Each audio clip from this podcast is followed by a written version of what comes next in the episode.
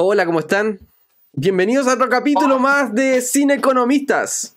Hoy día tenemos un invitado muy especial. Estamos con Nidia Cruces. ¿Cómo estás, Nidia? Hola, Cristóbal. Bien, bien. ¿Y tú? También estamos con el profesor Álvaro, como todos los miércoles. Bien, ¿Cómo estamos, bien, muchas Álvaro? gracias. Bien, contentísimo por el tema, contentísimo de conocer hoy día a Nidia, pero tengo muchas ganas de viajar, tengo un montón de preguntas también respecto a lo que es turismo, porque también me va a servir en lo que es mi trabajo habitual, que una de las funciones que tengo en mi trabajo es organizar giras de estudio para estudiantes de agronomía, entonces ahí vamos a conversar con Nidia respecto a eso.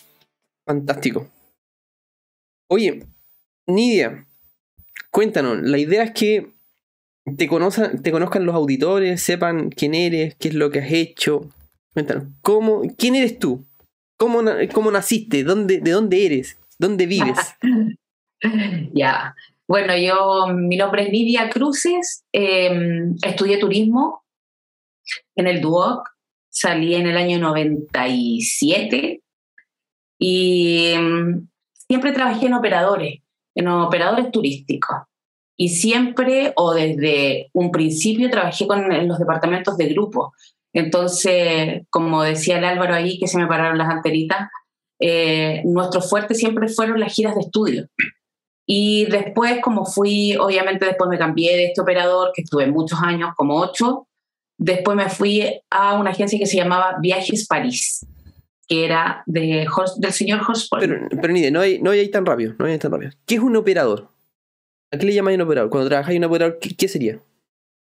Eh, el operador es el mayorista que le vende a la agencia de viaje. La agencia de viaje es la que tiene el público o el cliente. El mayorista en el fondo arma, negocia con líneas aéreas, con hoteles, excursiones, etcétera. Se arman los paquetes y se les venden a las agencias de viaje y las agencias de viaje lo comercializan en el fondo al pasajero individual. Ya. O sea, tú trabajabas y en el. Entonces, bien. Pero siempre trabajaste en parte, la parte mayorista de viendo paquetes turísticos a mucha en volumen. Esa fue tu idea. A grupos, sí. A grupo. Ya. Siempre a grupos. Cuéntanos un poquito de la industria. ¿Qué es lo que, qué es lo que te llama la atención? ¿Cómo, cómo, porque para mí es algo, si bien yo he viajado mucho, pero me imagino que la industria del turismo tiene algunas cosas que uno no las ve detrás. Es como los celulares, pues. No uno tiene un celular, pero no tiene idea por qué ll- llega al internet. Claro, yo, yo, obviamente que te puedo hablar de la parte de operador, que igual es diferente a la agencia de viaje en, el, en la parte laboral, por decirlo de alguna forma, porque en general las personas que se van por el tema de la agencia de viaje o bien hacen un tema administrativo, o bien son vendedoras o son asistentes de las vendedoras. ¿ya? Yo trabajé como en el fondo del otro lado, el que hace los contactos con cada uno de los proveedores, eh, entonces, para mí esa fue una parte súper dinámica, por eso me, yo me quedé en operador, porque me pareció que era entretenido eh, el tema, pues, y llegué a un operador que trabajaba harto las giras de estudio, entonces me, motivaba mucho el pensar que iba a viajar con estos niños, de que uno iba eh, obviamente a conocer, pero también conocer un mundo como desconocido en cuanto a todo, desde la hotelería, desde ir a una ciudad X y si hay 20 hoteles, recorrer los 20 hoteles, saber en el fondo la diferencia de cada uno, etcétera. Oye, Nidia, y este operador, para entender un poco, porque me cuesta entenderlo aún, ¿el operador eh, también tiene la parte comercial o solamente eh, hay otra persona que hay otra agencia que vende y te delegan a ti la- pega? Lo que pasa es que el operador es el que le vende a la agencia. ¿Ya? El o operador. No, tú, no- un tú no en, ningún momento, en ningún momento la- el operador trata directamente con el cliente final. Hasta que se vende el, pro- el, la- el paquete, me imagino. Es que por ética, por ética se supone que no. Se supone que el operador es el que le vende al minorista, que el minorista es la agencia de viaje. Y la, La agencia es el que tiene al cliente. ¿Me, Perfecto. me claro. entiendes? Pero se da mucho que hay muchos operadores que de igual manera trabajan directo. Pero eso los veta con las agencias de viaje. po. La agencia en general, al que le ve el, el operador que vende directo, la agencia deja de ser su cliente y el operador se abre camino de alguna forma como agencia de viaje, pero conociendo el trabajo de operar o crear estos programas. Porque en el fondo la agencia de viaje lo que hace es la comercialización de un producto que ya está creado. Ya, o sea, tú tenías... Ya, dale Álvaro. En, ese sentido, Nidia, Em, bueno, la agencia de viaje, qué sé yo, Viajes Falabella, Cocha, esos son agencias de viaje. Ahí funciona que el operador le vende el programa a la agencia y la agencia después lo publicita con los minoristas. O la agencia puede decir, mira, yo, a mí me interesa, señores operadores, hacer un viaje a eh, Japón, organizar un tour a Japón, una cosa así. ¿Existe eso o es siempre el operador el que está eh, ofertando primero y la agencia mueve en el fondo lo que oferta el operador? Sí, en generalmente oferta lo que el operador le entrega. ¿Ya? Eh, en general se, se, mueve así el tema. Por ejemplo, empresas grandes como Falabella, principalmente ella que hoy día eh, los compró Despegar, ellos obviamente tienen una plataforma internacional donde de alguna forma los ejecutivos de venta, que que como que se escapan a la realidad de los ejecutivos como tradicionales de, de las agencias de viaje, eh, tienen plataforma en su computador donde se meten y pueden bloquear hoteles a nivel mundial. Donde ellos pongan, les va a aparecer una tarifa de hotel, le agregan un aéreo y les, les, les armaron un paquete. Pero cuando uno compra, por ejemplo, que salen publicitados generalmente eh, boleto, eh, boleto aéreo, con excursiones, con paseos, etcétera, eso generalmente está hecho a través de un operador. Ya. Ahora, Nidia, ahora entendemos quiénes son tus clientes. Tus clientes son, serían las agencias de viaje. ¿Cierto? O sea, desde que partiste como trabajando como operador. Y por el otro lado, ¿quiénes son tus proveedores? ¿Serían los hoteles, la aerolínea? Los hoteles, la aerolínea, los restaurantes, las personas que ofrecen tours en cada ciudad, las aseguradoras, los seguros de asistencia en viaje. ¿Aseguradoras ya? Y, Eso es bueno, me imagino que es fácil contactar, por ejemplo, si te, si te piden un paquete qué sé yo, a Ciudad del Este, por decir un, nombre.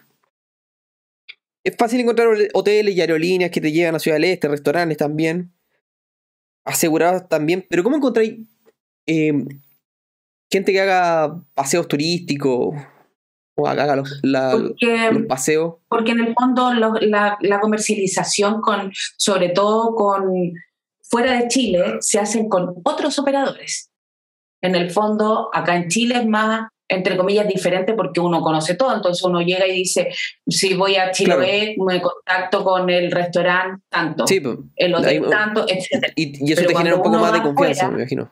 Claro. Claro. Cuando uno afuera, uno contrata a un operador responsable tal cual como es uno acá.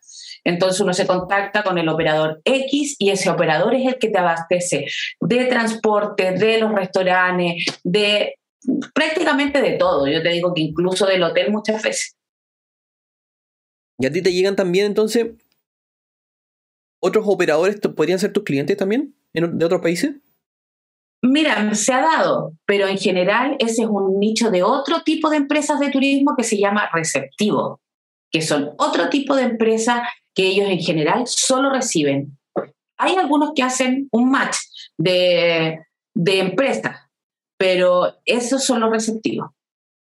Mira, fantástico. Ya voy entendiendo, estoy haciendo un bonito para comprender mejor todo el. Entonces, los receptivos, en general, lo que ellos hacen es tener product manager que están destinados por rutas. Entonces, por ejemplo, un product manager es de Latinoamérica y ese product manager viaja a todos los países se contacta con todos los operadores más importantes y él en el fondo vende Chile.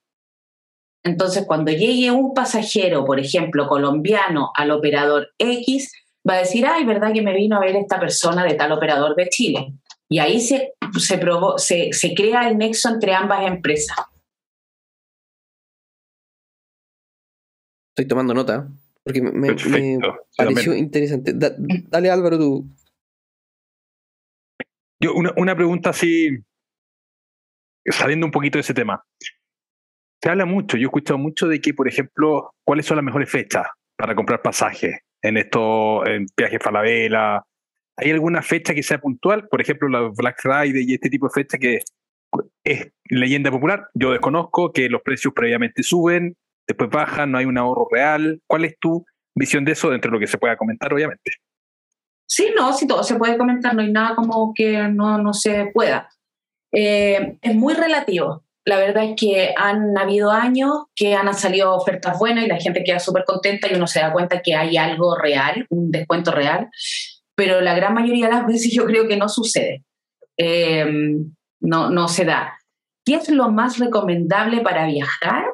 Es comprar un boleto con harta anticipación. Los vuelos se abren, se abren 340 días antes, cualquier vuelo. Esa es la, la ley del vuelo. Entonces, mientras antes tú compres un vuelo, tú vas a tener más posibilidades de encontrar el pasaje más barato. Porque en el fondo, todas las líneas aéreas eh, tienen un personaje dentro de sus filas que se llama revenue.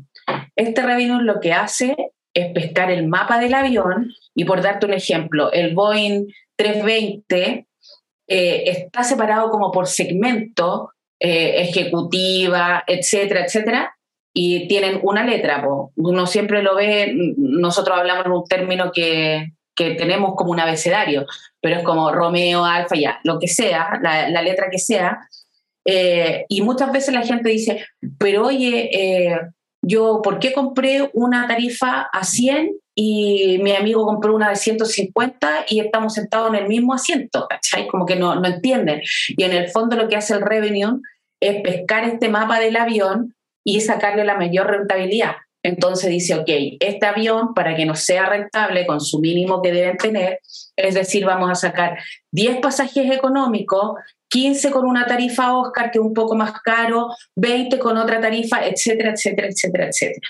Entonces así se distribuye el avión y obviamente que si yo me anticipo y yo sé que voy a quiero vacacionar, por ejemplo, o tengo que algo que hacer aquí en algún lugar, quiero ir a Estados Unidos a los parques con los niños, si me planifico con un año de anticipación, lo más seguro es que encuentre la mejor tarifa que pueda haber. Bueno, el, como dato anecdótico, yo yo también tengo un emprendimiento de turismo. Eso, para a ver. Para que no digan que para que no, van a pensar, pero ¿cómo hace tantas cosas? Ya estoy leyendo los comentarios. No, pero tengo mi Airbnb ahí funcionando. Entonces, y yo también hago lo mismo con las tarifas de alojamiento. O sea, yo no tengo una tarifa. O sea, me preguntan, ¿y cuánto cobra en la noche? Es que depende. O sea, por ejemplo, si hoy día está desocupado un departamento, yo lo tengo el precio botado en el piso. Porque quiero que se arriende al final la tarifa más, por así decirlo, la noche o el, o el asiento del avión más caro para la aerolínea, siempre va a ser el que está desocupado, el que no se vende. Entonces, para, para mí es peor estirar plata que no se arriende un departamento una noche. Entonces, ¿qué es lo que, qué es lo que espero? Siempre que se arriende todas las noches y voy jugando con los precios. O sea, de aquí a un mes los precios están súper caros. O sea, los que, los que arriendan primero van a arrendar mucho más caro. Y después, mientras se van acercando las fechas, las tarifas van bajando. De tal manera de que haya la mayor tasa de ocupación posible. Y por ejemplo, hoy día, hace, qué sé yo, un par de horas, tenía un departamento desocupado y lo puse por un precio ridículo. Para que se arrendara, hermano, nomás. Y llegó una persona. Llegó una persona recién y me llamó por teléfono, me dijo que no podía entrar. Ahí le mandé la instrucción, le mandé un video para que, para que cachara cómo entrar. Y listo, problema resuelto. Y ahora está en el departamento. Pero ese departamento me salía más caro perder plata que no se arrendara por nada a que eh, se arrendara bien barato. Y lo arrendó bien barato y se va a quedar dos noches. Así que bien. La, a, diferencia de la línea aérea, la línea aérea mientras más te acercas al viaje es más caro el vuelo. Sí, más caro el vuelo. Pero, pero piensa también de que, de que debe haber alguna forma, yo no sé, yo la verdad que no he trabajado nunca en una línea aérea, pero, lo, pero tienen analistas súper capo. O sea, si tienen un, un, un, avión que está vacío con un asiento, lógicamente están tirando plata. O sea, ¿qué mejor? vendí el pasaje bien barato para que lo, lo, agarren, qué sé yo, una hora antes, no sé si se podrá, y suben eh, también es mi lógica de mi lógica de ver, de ver un negocio, ¿cachai? Pero claramente yo tampoco nunca he trabajado en línea aérea, no conozco en detalle eh, cómo hacen sus cálculos, pero tú podés ir una hora antes de un vuelo y el vuelo te sale 20 veces más caro. Claro. Y de hecho, te, cuento una, anécdota. Antes LAN tenía una página que se llama Ofertas de Último Minuto. Era súper ah, cómica. Estoy ganando 10 años, 15 años Y yo lo tenía dentro de mi favorito. La veía todos los días. Y eran vuelos que eran para salir así como mañana. así. Y en verdad eran súper baratos. Pues. Y lógicamente yo creo que eh, como correspondían a esta lógica. Que eran vuelos que sabían que no se iban a ocupar los asientos y trataban de ocuparlos de alguna forma. Mm. Sí. Pero ahora, resumiendo, igual, igual, los vuelos, yo, yo tengo entendido que los vuelos, no, no, ha trabajado en aerolínea, pero tengo entendido que los vuelos también van jugando con el tema del peso. Entonces, me imagino que mientras más peso vaya, quizás eh, si no va un pasajero van a meter carga para compensar ese, esa pérdida de pasajeros, me imagino. Igual, en la aerolínea eh, trabaja gente muy. O sea, piensa que antes, todos los cálculos, yo conocí a alguien que trabajaba cambiando los precios de la aerolínea. Y ahí eran cuando se mandaban los cagazos y salían los, los pasajes a 100 lucas. Pues. Pasaje a Europa por 100 lucas. y en business, más encima. No sé si han visto eso, que de repente salieron las noticias. Le ha pasado a todas las líneas aéreas. A sí, todas. Pero ahora lo más seguro como una hora la oferta. Claro, y se dan cuenta después de que, yo estoy metido en un, grupo en donde buscamos ofertas. Y son casas ofertas. Y de, cuando la encuentran, la publican y ahí se satura la cuestión y después reclaman a los CERNAC. Entonces hay un equipo legal dentro del grupo que hace la gestión para los reclamos en el CERNAC. Y después las demandas colectivas para todos. Esto es todo un show. Es súper entretenido en verdad ese, ese grupo. Para los que se llama Odum. Se lo voy a dejar ahí. Mientras antes se compra el pasaje, mejor. Y en el caso del Airbnb funciona, por ejemplo, al revés. Si os pregunto, yo tengo un viaje que hacer ahora en noviembre. Tengo los pasajes comprados, pero me falta ver el alojamiento. En función de eso, la recomendación sería alojamiento, olvídate y lo, lo veo tres días antes. Yo tengo una, una teoría, pero quiero escuchar a Nigue. Cuenta. Eh, es que la verdad es que no soy experta en, en, estas páginas como de búsqueda de hoteles o de vuelos así como baratos, múltiples, como que no, no, porque siempre lo mío ha sido más formal. Yo veo como la formalidad del negocio, entonces siempre todo canalizado a través de las líneas aéreas directas, de los hoteles directos, como que no trabajo con estas páginas. Pero yo tengo entendido que tienen muy buenas ofertas porque en el fondo prepagan o compran muchas habitaciones a muchos hoteles. Entonces, tienen un poder de negociación distinto de llegar y pagar, toma, aquí está, y ellos van jugando con, su, con las reservas que tienen. en ese, en ese caso, yo lo que aconsejo, y no, no solo a ti te lo aconsejo, Álvaro, te lo aconsejo a todos los que vayan a viajar, yo lo que hago, busco un hotel simpático a, a un precio atractivo que sea mi precio pivote, así yo lo llamo. El precio como ancla. Para que después buscar cualquier valor o, o condiciones, mejores condiciones, que sea lo más barato posible a ese precio ancla, pero tengo que tener la condición de que ese tenga cancelación gratuita. Cosa que si yo cancelo eh, dos días antes de la llegada, me devuelvan todo el dinero. Entonces, me reservo y me pongo a buscar por otro lado. Ya tengo asegurado el hotel. Y me pongo a buscar de tal manera que encuentre eh, otro hotel o un Airbnb, lo que sea, con mejores condiciones, con, o en una mejor ubicación, con un mejor valor o si no un mejor valor, quizás eh, un mejor hotel. Puede ser también. Mm. Esa... O mejor ubicación. Claro, puede ser mejor. Puede mejorar las condiciones. Quizás no en uno tenéis desayuno y en otro no. Pues, puede ser también. Esas cosas son, son relevantes. Pero cancelación gratuita, eso es fundamental. Sí, cancelación gratuita. y además te aseguráis, porque piensa que si tenía un, un problema con el vuelo, ¿qué, qué así? Hace poco estaban pidiendo PCR para subir un, un avión. Ya no, pero, pero, igual, imagínate si te, te dicen pasado PCR y salí positivo. Le pasó al Walter, ¿te acordáis a un amigo? Sí. Le pasó al Walter y se quedó abajo el avión. ¿Qué hace? Ahí tuvo que replanificar todo su vuelo, todo, todo el show. oye, la gente que está en el chat son bienvenidos para hacer preguntas y vamos a ir contestándola ahí a medida de, de todo lo posible que se haga. Uy, lo saludamos a todos y ahí está Nuevamente, Gamerland, el fiel auditor, que está siempre presente en todos los directos. Edgardo, Mauricio, Alex, César, Sebastián. Gracias por, por acompañarnos hoy día.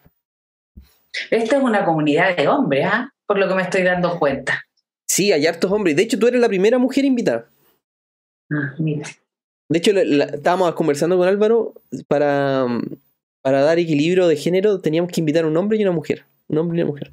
Pero es complicado, o sea, que no encontramos gente, eh, mujeres que quieran, que tengan esta, este perfil, que tengan un perfil emprendedor o inversionista, que es complicado, complejo, complejo.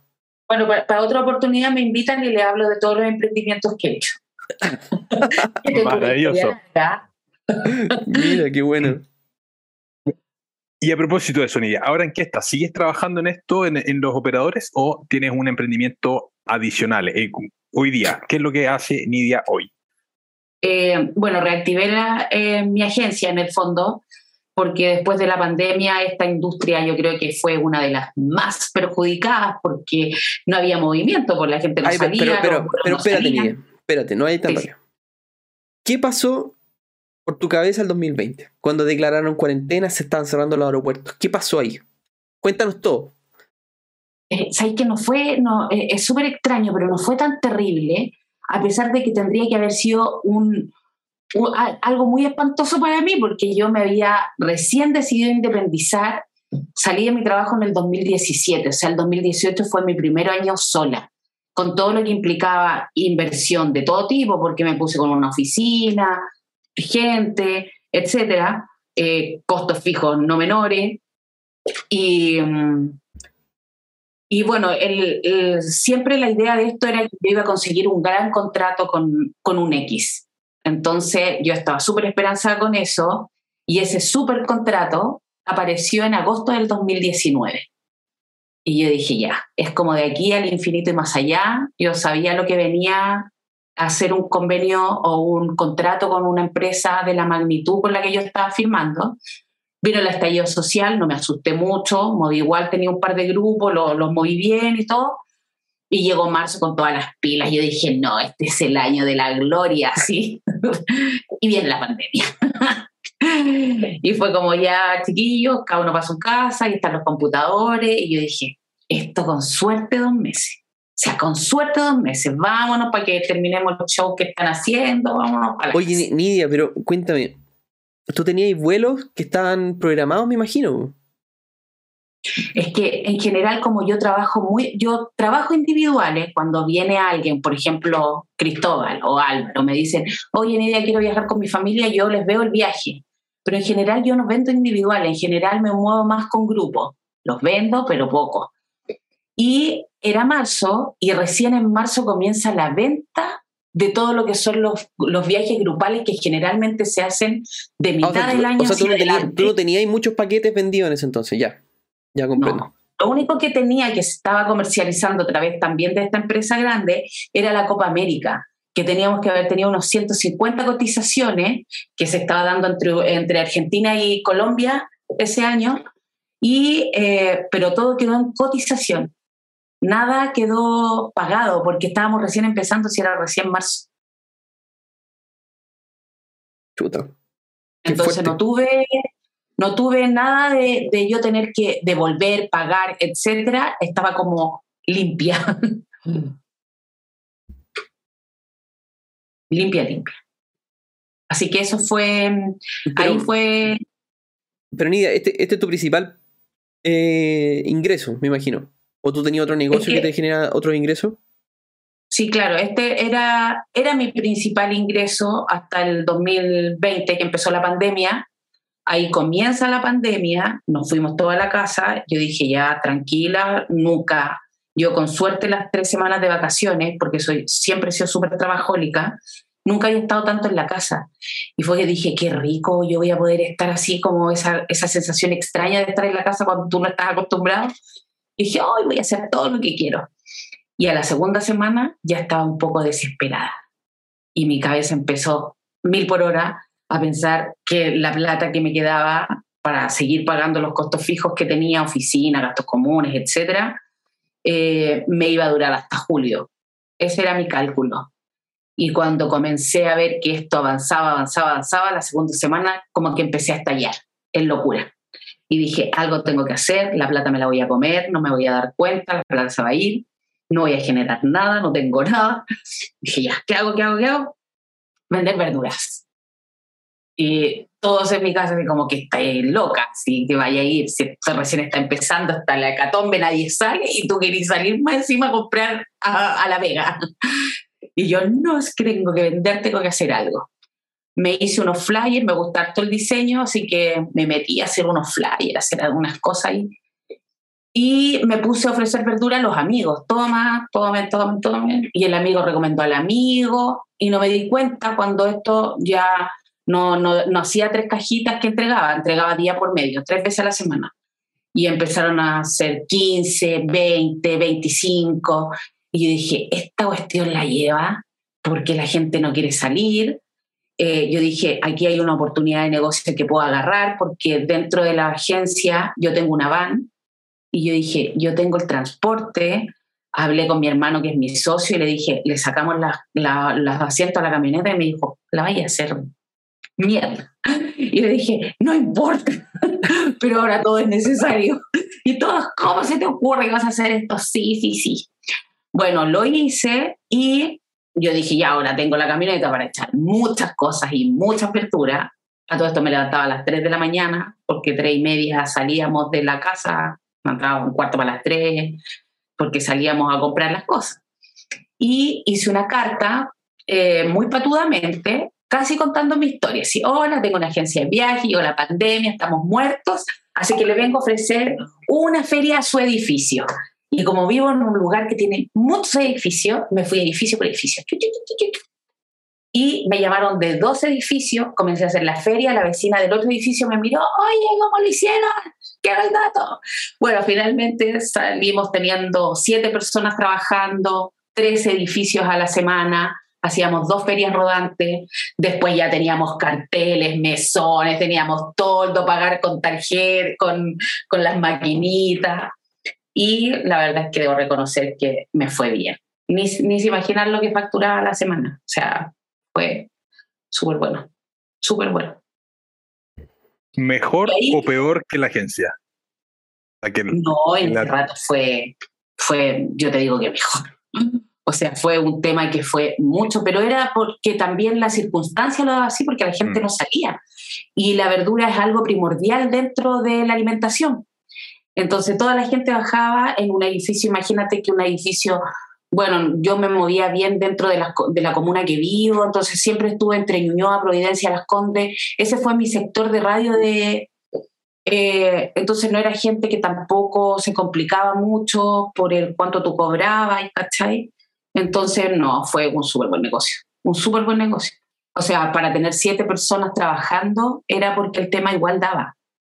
Así que no, fue muy, muy bueno. Y empezó a decaer obviamente en septiembre, ya cuando comenzaron, entre comillas, a salir las comunas, como de la fase de cuarentena total, ahí comenzó a bajar. Y ahí lo estiré, estiré, salió uno de los chiquillos, después salió otro de los que trabajaban porque ya no estaba dando mucho y ya en diciembre dije, ya, esto ya no da para más porque ya se estaban perdiendo un montón de cosas, la verdura si no la vendí prácticamente en el día, yo tampoco tenía un lugar donde guardar toda esa cantidad. Eh, claro, las papas y esas cosas da lo mismo, pero hay otras cosas verdes que se, se ponen la en un día, entonces yo no las vendía y las perdía.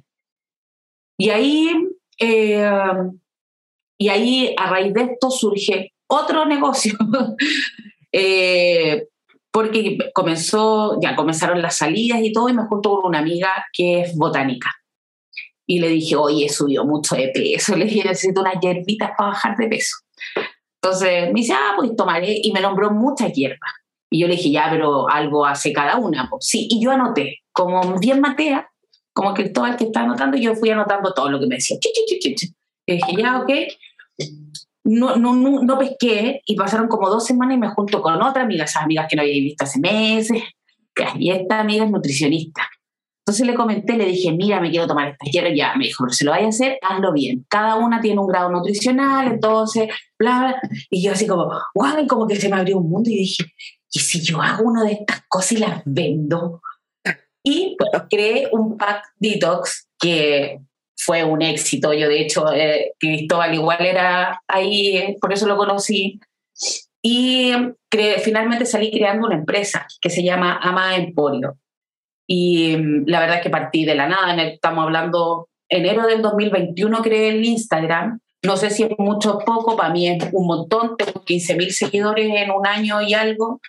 Y ha sido súper orgánico. Yo prácticamente no he hecho publicidades, no hago publicidad en Google Ads.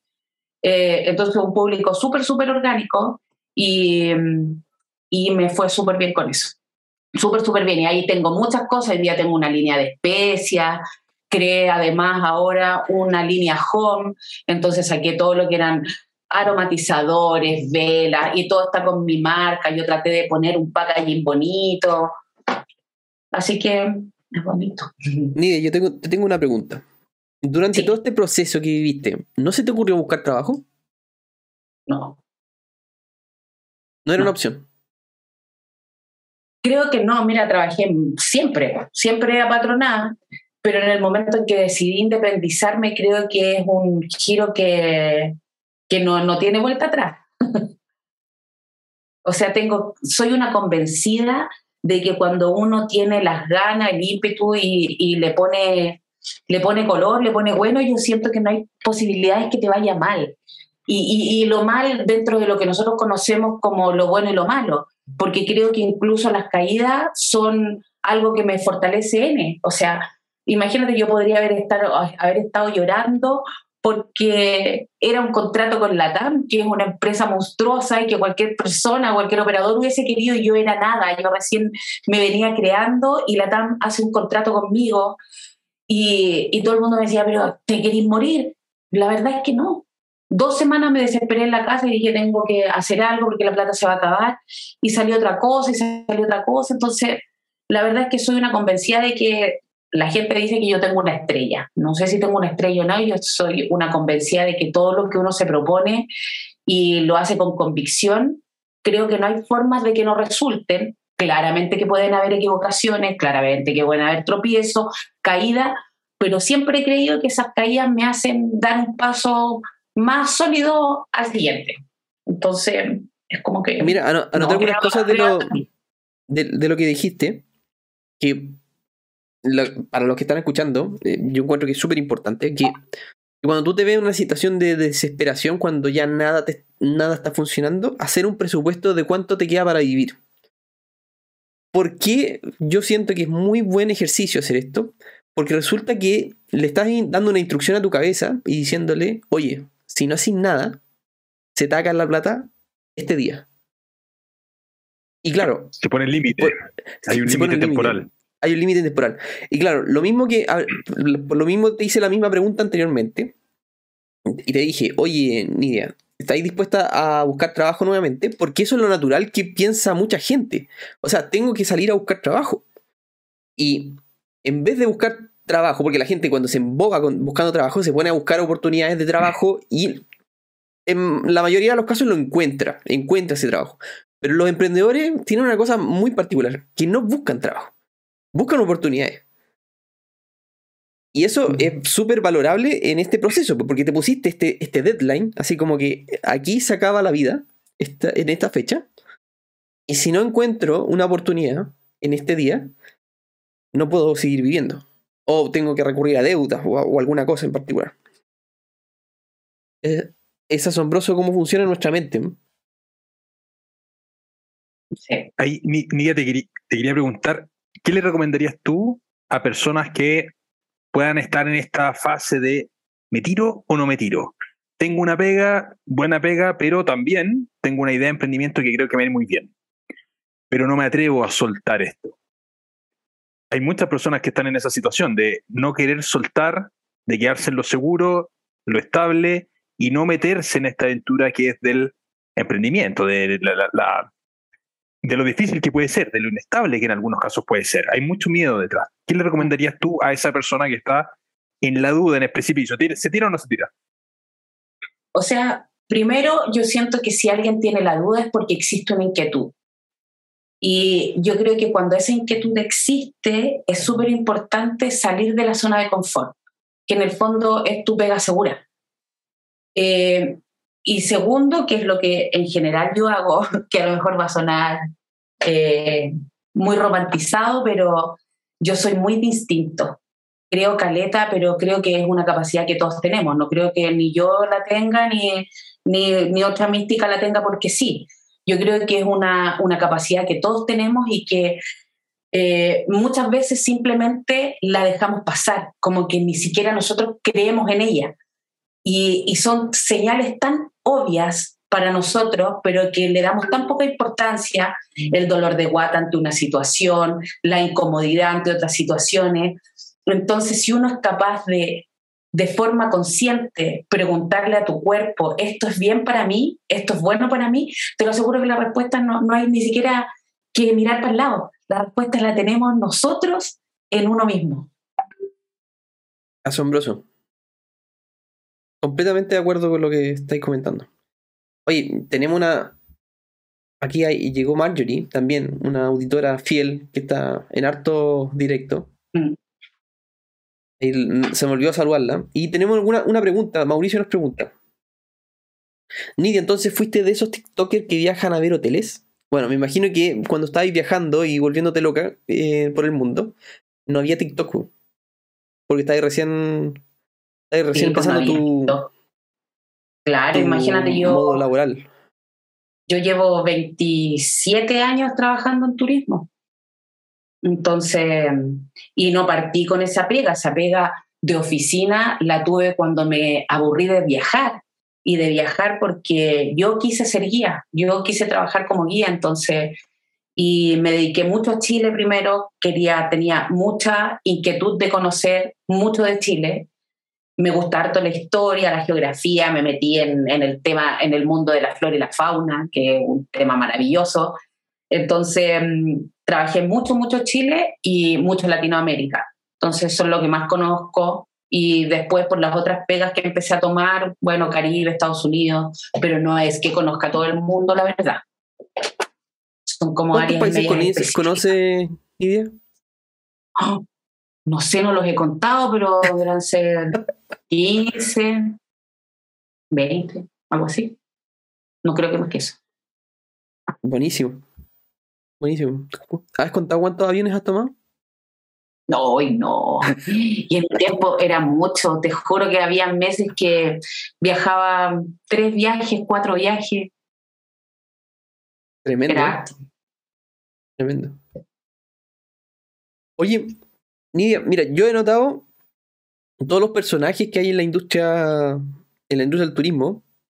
Que tengo hoteles, aerolíneas, restaurantes, aseguradoras operadores, agencias y los turistas, los, los guías locales. La industria del turismo tiene un potencial increíble acá en Chile y es algo que, si bien no todos tenemos recursos para ponernos un hotel o para ponernos un hostal o algo más pequeño, pero sí, eh, yo cuando estuve en Mendoza me di cuenta que, o sea, ya, ya lo sabía, pero, pero hay un potencial enorme para ser un guía así de la nada y tener un trabajo rápido y con buen ingreso, por 10 lucas, la pagamos 20 con mi señora, nos hicieron un city tour. Entonces, yo lo encontré fabuloso. ¿Qué, qué, recomendaciones dais a, esa gente que está pensando, hoy me encantaría emprender en turismo? Eh, ¿Hay una oportunidad en esto? ¿Cómo empezar? ¿Cómo lo hago?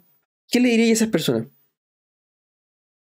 Eh, Mira, es que como que para mí empieza un poco más atrás. Yo creo que de alguna manera, a pesar de que tenemos un recurso natural que es incomparable quizás con muchos otros países, eh, creo que, bueno, eh, Cernatur de alguna forma está explotando de mejor manera Chile en los últimos 10 años.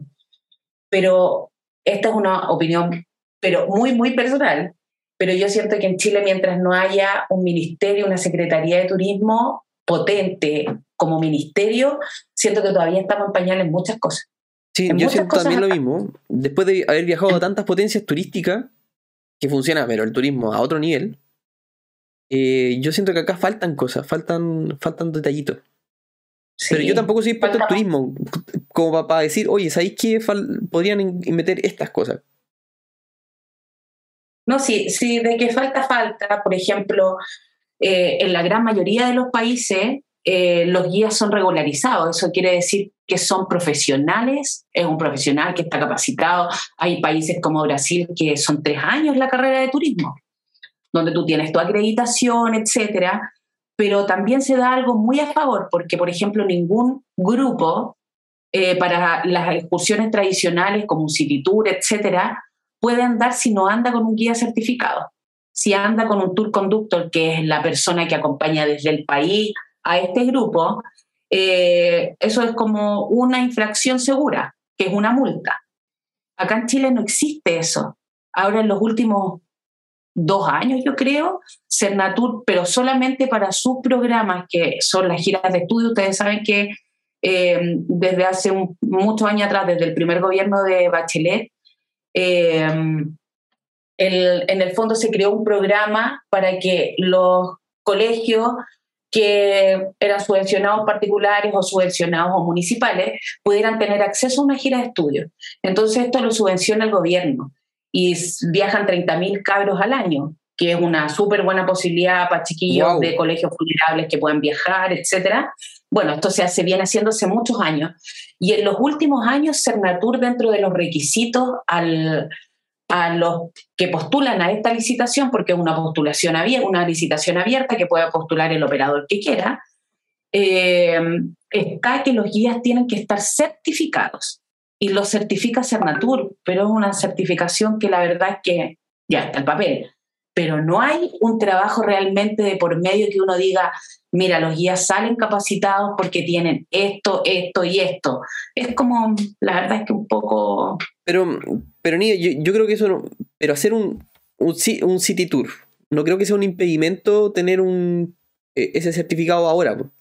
O sea, cualquiera podría poner un... por ejemplo, yo, me, yo en algún momento, como yo trabajo aquí en la quinta región, sea, yo me he planteado, si llegara a tener, qué sé yo, 50 departamentos con Airbnb. O sea, me tendría que empezar a preocupar con el tema del turismo para hacer un, cross-selling a esta a la cantidad de turistas que estoy recibiendo. Y qué mejor que hacer las rutas del vino. O sea, acarrear un auto, una camioneta, ir a buscarlos a todos, cobrarle, qué sé yo, 50 mil, 60 mil pesos por un día, llevarlo a algunas viñas, comen, comen rico, eh, toman buen vino y de ahí los traigo de vuelta. Entonces, por eso yo, yo, me yo te pregunto, yo te pregunto, y planteo eso porque yo siento que es, eso es barato. Hacer cosas así es muy económico. Y no necesitan al final recursos grandes para hacer una, un emprendimiento de esa naturaleza. ¿Qué, otra cosa se te ocurre a ti? Chuta, se me cayó la cámara. Bueno, ahí obviamente quien quiera hacer eso tiene que saber inglés fundamental. Claro, si vaya, o sea, mira, no, no, es tan fundamental dependiendo del público que te enfoques, porque hay para todos. si es latino, claro. claro lo, lo, lo, puedes hacer igual. Pero yo, ¿por qué le doy tanto hincapié a los guías? Porque a, lo mejor no, lo, no se ve muy acá muy, muy importante, eh, pero siento que ellos son los que están mostrando el país. Y a los reportajes, los reportajes que han mostrado ya los guías que salen siempre en los reportajes son chavitas. Inventan fechas, inventan cosas. Y creo que y uno, uno ni siquiera sabe, de repente el turista que viene está más informado que uno, sabe más que uno. Oye, Nidia, en este programa hemos hecho, entre broma y verdad, muchas veces el planteamiento de hacer un viaje a China. Lo hemos mencionado muchas veces con Cristóbal, hacer un viaje a las ferias de Cantón. Y cada vez... Y a, la, de Hong Kong también. Y a la de Hong Kong. Cada vez eso toma más relevancia. ¿Tú crees que sería factible que pudiésemos organizar un viaje con las personas auditoras que, se, quisiesen sumar a esta travesía de ir a China, Hong Kong, armar un viajecito, un viaje de negocio, ir a la feria, mirar cosas, poco negocio. ¿Tú lo ves posible? Sí, totalmente, totalmente. Y creo que sería entretenido. Eh, siempre, si se va a ir tan lejos, lo mínimo que tienen que hacer es, regalarse un par de días para conocer, o sea, no todo el trabajo, no todo es trabajo y si van tan lejos, a lo mejor hay muchos que volverán, pero para muchos va a ser su única experiencia de ir a este país. Entonces hay que aprovechar de conocer lo más importante, sin duda. César nos pone ahí, eso me gustó, viaje de negocio. Y claro, es que, es que lo hemos mencionado muchas veces con Cristóbal, de, hemos dicho ya un viaje rata, de, que en el fondo es como el nombre que le damos a viajar con el mínimo costo posible, como casi que cuando era, estábamos en la universidad que arrendábamos una casa y, para seis personas y metíamos 25 durmiendo en la tina. Es un poco la, la figura que yo tengo el viaje rata, pero armar un viaje de negocio donde podamos ir un grupo de personas que quisiesen aprender. Yo particularmente no tengo tanto el perfil de, emprendedor, soy más bien, me, me gusta más el tema de las inversiones, de la bolsa, bien raíz, etcétera, pero yo quiero ir a mirar, a conocer, eh, a abrir la cabeza, porque la verdad es que abre, abre la cabeza esto. Quiero ir a comer insectos, quiero ir a hacer, qué sé yo, cualquier cosa que puedan hacer los chinos, de que Cristóbal me ha costado una historia eh, maravillosas que en algún momento las, las, comentará, pero tengo muchas ganas de ir. Muchísimas ganas de ir y, creo que pudiese ser algo interesante. Yo creo que más de alguna persona que está viendo esto se podría llegar a interesar. Sí, podemos armar algo. Ahí con Cristóbal, si quieren, podemos empezar a pimponear y ver y comenzar a ver cuándo son las fechas de la feria y a tenerlas claras. Con esa primera información eh, podemos comenzar a solicitar aéreos para ver en cuánto podría quedar. Yo en general creo que la hotelería no es tan cara y lo importante es siempre, pero siempre ante cualquier cosa es viajar con un seguro. O sea, uno no puede salir de, del país sin un seguro de asistencia en viaje, porque es algo fundamental. Muchas veces cuando yo escucho mucho de, no, viajemos a los ratas, amigo o conocido, o lo escucho de, de, de un grupo que esté por ahí, siempre les digo, viajen a los ratas si quieren, vayan, háganlo como ustedes crean que, que es bueno, que está bien, que me parece también que es una súper buena, forma para que lo quiera hacer. Pero, pero nunca, nunca, nunca viajar sin seguro. Creo que eso no nos damos cuenta de repente porque uno dice, oh no, ¿cómo voy a gastar esto en, un seguro? Esta plata mejor me la gasto en una excursión allá. Pero la realidad es que uno primero cree que puede resfriarse o una cosa leve, un dolor de estómago, pero la realidad es que una hospitalización, un tema grave, son millones y millones y millones y millones de pesos. Entonces, a mí me pasó, me pasó que me, me picó una mantarraya allá en, Filipinas. cosas graves te pueden pasar en, cualquier momento. Sí. Y, y grave. ¿Cómo, y el. ¿Cómo fue eso? Ah, no te había contado. no. No, estaba, de paseo en un tour. Y de hecho tuve que salirme del tour porque me llevaron a un centro médico. Porque no, no podía caminar. Y las mantarrayas tienen un veneno que te inyectan y que te causa mucho dolor. Y lo hacen como mecanismo de, de autodefensa. Y cuando me picó, pero me dolió, no podía caminar a ese nivel. Y después cuando me llevaron, estaba en una isla en medio, en medio del mar. Y después me llevaron a un centro médico y allá me pusieron una anestesia para quitarme el dolor.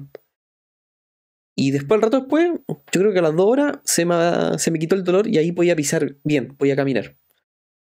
Y después recuperación, pues. De hecho, me quedó la cicatriz en el pie. Súper fea me quedó. Y me demoré, pero meses en recuperarme porque era un hoyo feo. Así como si me hubiesen pegado un balazo a ese nivel. Súper feo. Ahora, el tema, ¿qué diferencia encontráis tú esos seguros de asistencia en viaje con los seguros que dan las tarjetas de crédito? Porque yo siempre cuando viajo saco el seguro de la tarjeta de crédito. Y me resguardo con ese. No, si lo importante son los montos, el monto global que pueda tener la tarjeta. En general, por ejemplo, sacar una tarjeta que tenga 5 mil dólares, 10 mil dólares en el extranjero, eso ante algo grave no es absolutamente nada. No, no, pero yo te digo que el, la tarjeta de crédito te regala un seguro, no sé, me parece que la, la Visa eh, o la Mastercard está dando un seguro de 100 mil dólares, no, no sé cuánto, pero por decirte un número. Claro, por eso te digo, si mientras sea un monto alto, y ver las coberturas. Por eso es tan importante ver como el detalle de lo que incluye cada ítem, porque un seguro de asistencia en viaje no está compuesto, eh, tiene, no sé, por lo menos 10 ítems distintos.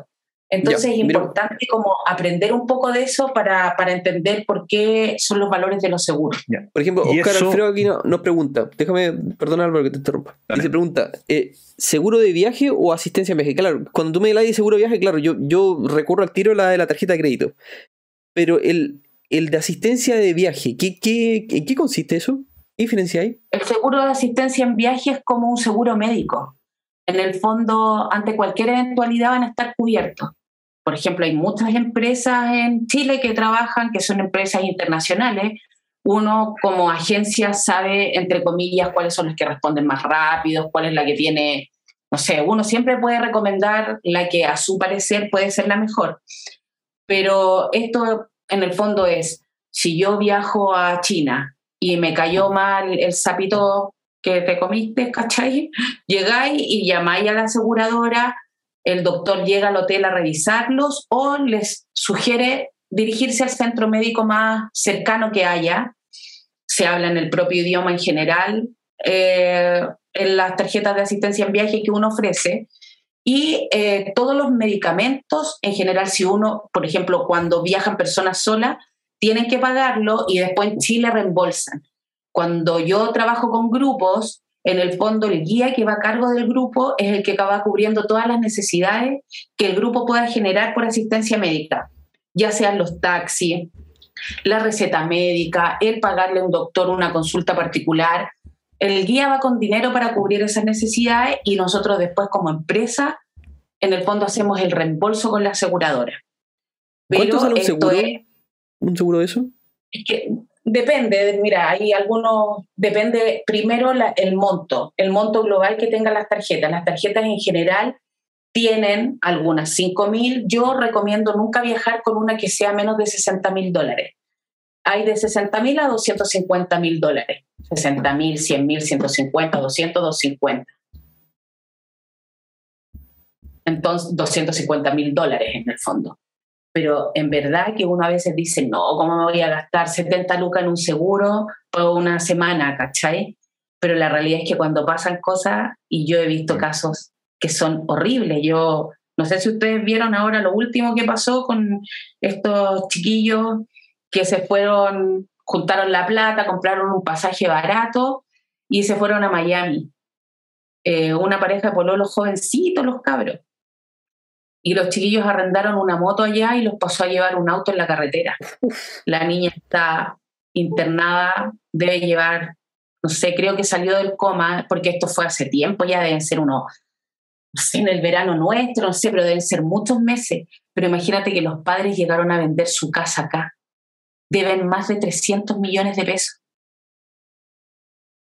Wow. Entonces, esas son las cosas que uno dice, por eso es tan importante un seguro, uno no lo ve, uno dice, no, sí, ¿qué me va a pasar?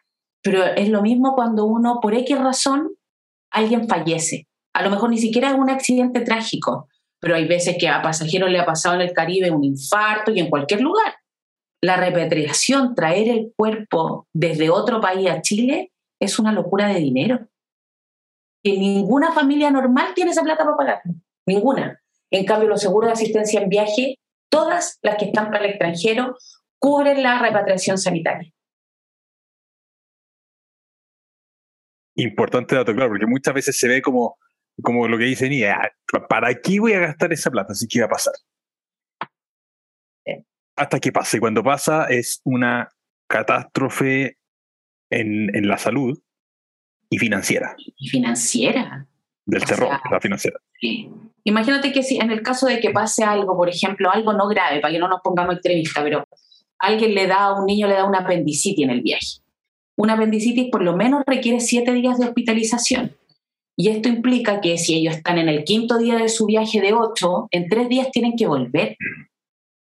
Esta tarjeta automáticamente, en general, no todas las, las aseguras trabajan de la misma manera, pero en general se extiende entre cinco y siete días más, una semana más y te reembolsan el ticket aéreo, tú te podés devolver. O sea, no hay una pérdida de, de nada, porque si yo no tomo un avión, lo pierdo, tengo que volver a comprar otro ticket.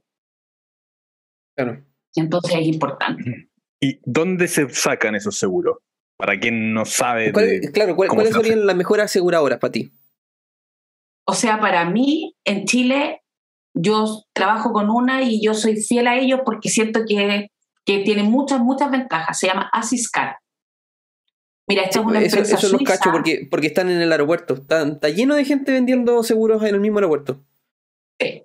Asiscar es una empresa suiza que debe estar operando alrededor del mundo hace más de 60 años. Eh, opera en los cinco continentes, te hablan en tu propio idioma, atiende los 24 horas del día, los 7 días a la semana. Entonces uno a la hora que llame, siempre va a haber alguien del otro lado del teléfono para, para atenderte.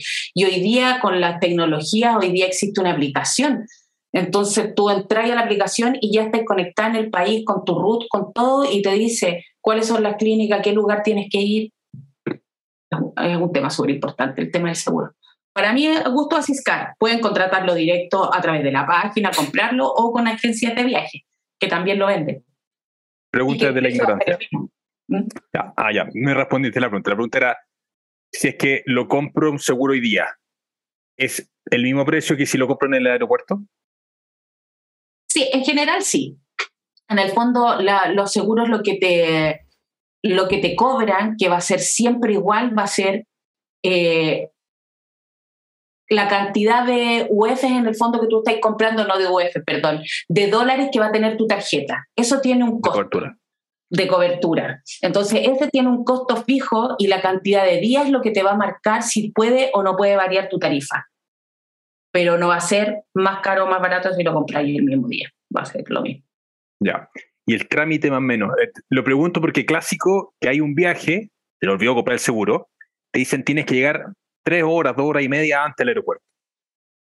¿Es trámite rápido si es que llegamos al aeropuerto o lento y llegamos con un no, yo creo que yo no compro, lo, lo, no lo hago el trámite en el aeropuerto, pero si está siempre han estado en las oficinas de muchas empresas aseguradoras, es porque el trámite debe ser como el aeropuerto lo exige, porque sea bien rápido, porque la gente no va a ir con la, disponibilidad de una hora, con el tiempo. Entonces yo creo que es un trámite de minutos. Probablemente es ingresar el nombre, el root, emitir el voucher y queda en el sistema y ellos lo subirán a su plataforma. Oye, Nidia, ya llevamos casi una hora transmitiendo. Y el, como ya le contamos a, los, a toda la gente que nos sigue, siempre estamos acortando un poco el podcast porque al principio duraba tres horas, era una locura. Pero estamos acortando, estamos dejando máximo una hora y media. Y en esta última etapa del, del, del podcast, bueno, vienen unas preguntas finales, lógicamente, pero te quería preguntar, ¿qué se viene para, para tu agencia? ¿Qué, estás haciendo? ¿Qué estás, planificando? ¿Dónde van a viajar próximamente? Cuéntanos un poco. Ya, bueno, estoy con hartos proyectos, la verdad. Primero comencé a trabajar con una influencer en viajes de mujeres, así que ya sacamos el primer grupo que salió a Río de Janeiro. Veinte chiquillas se fueron con la Pamela Iba, que es una comediante, y ahora estamos sacando San Pedro de Atacama y Willow Willow que también son viajes de mujeres, que en el fondo la idea queremos que como que se conecten, como que existan estos círculos de mujer y hacer cosas entretenidas, etc. Eh, paralelamente lo lancé recién, de hecho creo que lo subí ayer recién a Instagram, no le he puesto mucha eh, color todavía ahí para publicitarlo a través de las redes, pero estoy sacando un viaje a la Expo Cannabis de Uruguay que se hace en los primeros días de diciembre. Entonces, es un programa que lo encontré bien choro, creo que hoy día existe ese público. Eh, y la verdad es que incluye el ticket aéreo, hoteles, la entrada a la Expo Cannabis, al museo, a un curso de autocultivo, tiene un restaurante blend donde tienen cervezas canábicas, algunos platos, entonces, como un, eh, un viaje bien diferente, pero yo creo que bien entretenido, bien volado, sí. Oye, y cuando organizas esto, estos paquetes, eh, ¿tienes fechas determinadas para los viajes? Sí. sí estos grupales sí. Y se, y se van en un grupo en general. Claro. Entonces, por ejemplo, la Expo Cannabis son los primeros días de diciembre. Ya, o sea, siempre son grupos. No es que, no es que vayan, vayan así como que yo te digo, oye, quiero ir a Cancún, por ejemplo. Y, sí. También lo Yo puedo te hacer. un viaje a Cancún, ¿sí? Ya, para mí y Yo mi vendo familia. Y individual. nadie más. Ya. Sí. Por ejemplo, yo ya he- para verano 2023 ya he vendido varias familias. Punta Cana, México, ahora estaba cerrando con una familia Miami-Orlando, los vendo. Pero también saco viajes grupales y los grupales no significa que la gente se tiene que conocer. Hay, personas que suben, son una y se conocen allá y allá se arma el grupo. Hay otros que viajan de a dos, etc. Y lo otro que también me tiene muy contenta es que, bueno, obviamente que yo este contrato con esta empresa grande, grande, el 2021 ellos sacaron mucha gente de su empresa, mucho, más de 6.000 trabajadores salieron, eh, y cortaron los contratos con todos los operadores que no tuvieran más de cinco años con ellos. Entonces, obviamente que salí de ese pool. Y bueno, ahí tratando este año de negociar nuevamente, pero puro gerente nuevo, mucho gerente nuevo, entonces ya como que se ha perdido un poco el hilo.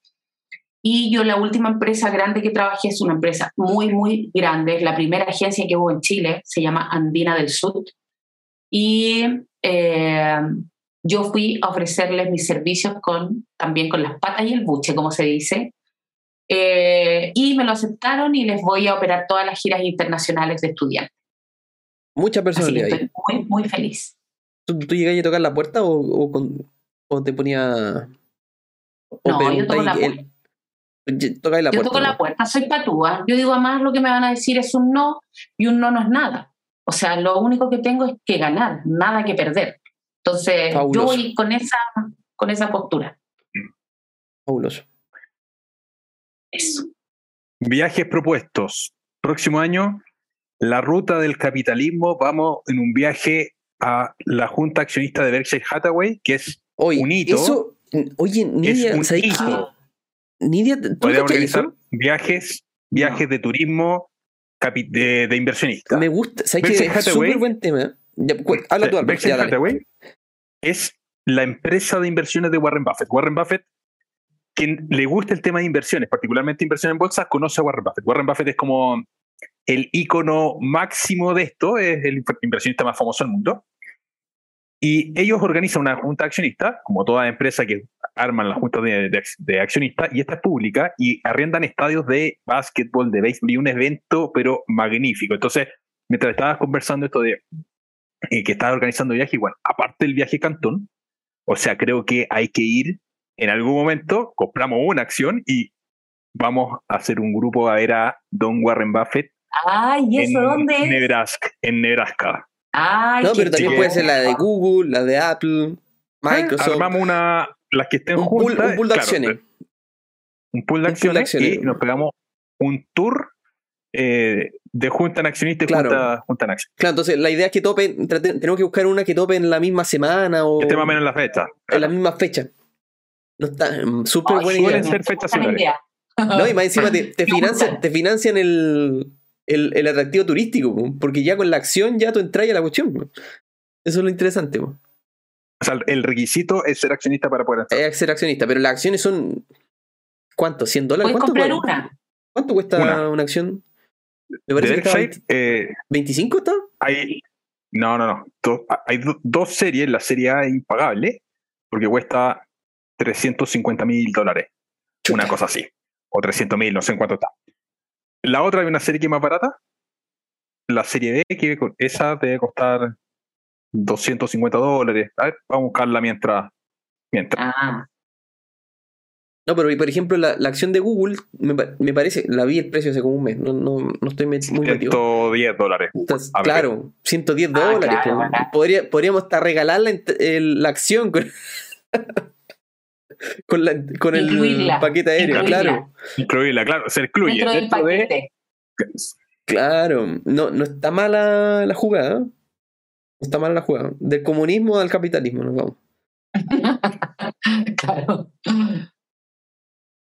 No, Sí, sería, sería choro hacer, hacer un viaje, pero particularmente el de Warren Buffett. Porque es un evento, es- de hecho, llaman a la Junta Accionista de Berkshire Hathaway como el Woodstock del capitalismo. Una cosa terrible.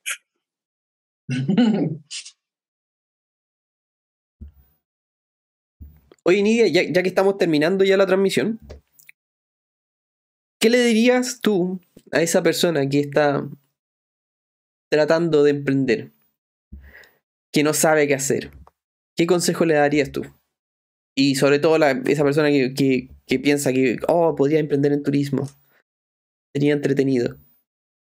¿Qué, le- dirías? ¿O qué le dirías tú a la, a la Nidia que está hace 10 años atrás trabajando y mm, sacrificándose por, por un trabajo para que empezara a, a- a echar alas y empezar a volar?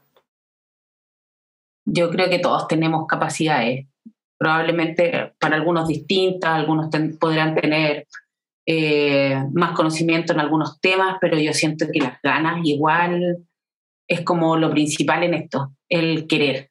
Si uno quiere, puede. Entonces es como creerse el cuento, partir por eso y siempre entendiendo que uno tiene que partir de una base como de confianza. Yo no me puedo tirar al río eh, diciendo no, que no sé nadar y me voy a ahogar, porque ya siento que uno parte no bien, uno partir tiene que mal, partir claro. creyéndose el cuento. Entonces el yo cuento. siento que ahí la, las cosas uno va aprendiendo, uno se va acomodando, hay, hoy día existen eh, profesionales para todas las áreas, entonces si uno le empieza a ir, uno verá un asesor financiero, uno verá una empresa de marketing o un cabro que trabaje en marketing, no sé, creo que las cosas después se pueden ir dando, si lo principal para emprender yo creo que es tener las ganas y la convicción de que lo que estamos haciendo es lo que queremos hacer, independiente de que el resultado muchas veces no es el esperado. Pero yo soy una convencida de que los errores a uno lo fortalecen más. Fabuloso. Oye, ¿y viajes para hombres? Ya que estás hablando de viajes para mujeres. Eh, sí, sabéis que he pensado ahí con un par de chamanes que tengo místicos a ver si podemos hacer unas cosas choras. sí, están en conversación algunas cosas. Quiero sacar de solteras y solteros también. Eso, eso, eso sería entretenido, así como que grupos de 10 y 10, una cosa así. Que vayan solos o con amigos. Sí, quiero sacar un viaje de solteras y solteros a lo mejor al Caribe, con harta fiesta, con harto todo. Ahí les deseo. Sin copete, sí. Que no, ahí se, se arruina. Claro, claro. Viajes Oye, pero- de hombres pero para el. Rock in Rio, dice, dice Oscar ahí. Sí, porque en Río quiero verlo. De hecho, para los próximos años ya lo quiero ver. Oye, Nidia, ¿te gusta leer? ¿Qué libro le recomendarías a alguno de los auditores que nos está escuchando? O sea, la verdad es que mi lectura más que profesional es como, como que va por otro lado. Yo eh, tengo como un cuento espiritual bien, bien profundo. Partió todo por mí también, pues, por, por conocerme y todo. Pero, pero me imagino que son libros de crecimiento personal. Sí, sí. Hay varios libros que a mí me, me han gustado mucho. Por ejemplo, el, el Aquí y el Ahora de Edward Tolkien, a mí me encanta. Siento que es un, que es un libro que es maravilloso, que te habla de lo que implica estar en el presente, del poder que uno tiene cuando es consciente y actúa de forma inconsciente. consciente. Entonces, mm, es bonito. Hay, hay hartos libros lindos que después te puedo hacer como una listita y se las dejáis a tus seguidores. Pero hay Sí, porque- libros choros, pero que tienen que ver con espiritualidad principalmente. No, yo, yo, yo, le- yo leo hartos libros de crecimiento personal. No, no creas que, que no tengo mi lado místico. Muy bien. Y de hecho, el Álvaro está gusta. haciendo un, un diplomado en brujería. No, no, ¿cómo era? Coaching. Coaching, pero empresarial, no el, no el ontológico, que el que muchas veces las personas eh, buscamos, eh, no, este es empresarial. Mm. Pero en brujería, Ti- tiene algo de brujería. ¿eh? Tiene. Sí, es, es bien místico. El coaching es bien místico. Sí, sí, sí, sí, sí. No, yo, yo lo aprendí hace años. Yo lo aprendí hace. Y hace no mucho. Yo empecé a aprender sobre crecimiento personal. Porque yo, yo estudié ingeniería. Entonces, puta, si no hay números, no. No, no, no se entiende. yo era así. Entonces era, era complejo. Y contarle a alguien que, que estudió pura física, matemática y cosas de ese estilo, no. Es complejo hacerle entender de que la, desarrollar est- las habilidades blandas es principal. Bueno, Si no hay cuando- Excel no sirve. Si no hay Excel no sirve, claro. O sea, si no se puede poner nota, ¿por qué, me ¿por qué voy a mejorar esto? O sea, si no se puede controlar. Claro, ¿cómo tú medís la capacidad de una persona de lograr su, su, objetivo? No, no, se puede, es complejo. Sus objetivos más encima que no son, no son tangibles. Complejo. Bueno, pero eh, gracias a Dios cambié y ahora soy otra persona. Tu círculo lo agradece. Claro, dejé las drogas. Hay una, hay una, hay, claro, hay un antes y un después de, de Cristóbal.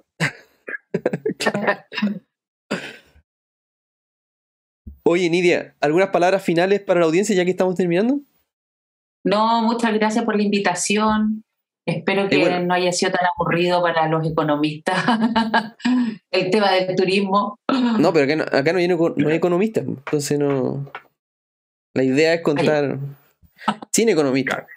Sí, y dejar, ¿cómo se llama la, la, la cuenta de Instagram? Sí, al lado eh, viajes, ¿cierto? Sí, al lado viajes. Ahí lo dejé, lo, dejé abajito, en, lo, en la leyenda, para que la, la sigan si es que quieren cotizar. Incluso los que son padres, los que nos están siguiendo, los que son papás, eh, pueden contar con Nidia para la gira de estudio de su hijo, porque ella ve paquetes grandotes. Y proponerlo ahí en el colegio sería interesante. Eso. Bueno, chicos, con eso nos despedimos y lo esperamos el próximo miércoles. Ya, vamos a tratar otro tema, todavía no, sabemos qué vamos a hablar y esperamos. Y bueno, están preguntando por el viaje a China. se puede, se puede ahora. el viaje Cristian, China Cristian pregunta: ¿se puede a China? ¿Se puede viajar a China? que yo lo último que supe es que todavía. O sea, están abiertas las fronteras para los extranjeros, pero lo hacen hacer cuarentena. Entonces están un poco restrictivos. Y de hecho, Shanghai lo abrieron hace súper poco. Yo creo que el otro año podríamos empezar a, verlo y retomar porque es necesario, es necesario pegarse un viaje. Y, mm. y planificar algo bonito, unas dos semanitas podría ser, o diez días, no sé, ahí tenemos que conversarlo. Yo me sumaría a China encantada de la vida, voy. Así que pidan permiso mientras, pidan permiso, Gestionen, el visado con, China y también en sus casas, porque es importante. El, más importante es el de la casa. y Singapur. Hay que ir a Singapur. Sí. Ahí tenemos que planificar algo entretenido. Oye, me gustó eso de lo de. Lo de. La. la Junta Inversionista. La Junta Accionista. Me gustó. Mm. Está súper bueno. Bueno, ya, pues, oye, Azul Galindo también aquí no, no está. También llegó. El primer comentario que sea. Son súper fieles la gente acá. Se repiten. Bueno, chicos, nos despedimos ahora. Que estén súper bien. Gracias, chao, la, otra semana. Un abrazo, Chao a todos, que estén muy bien. Chao, chao.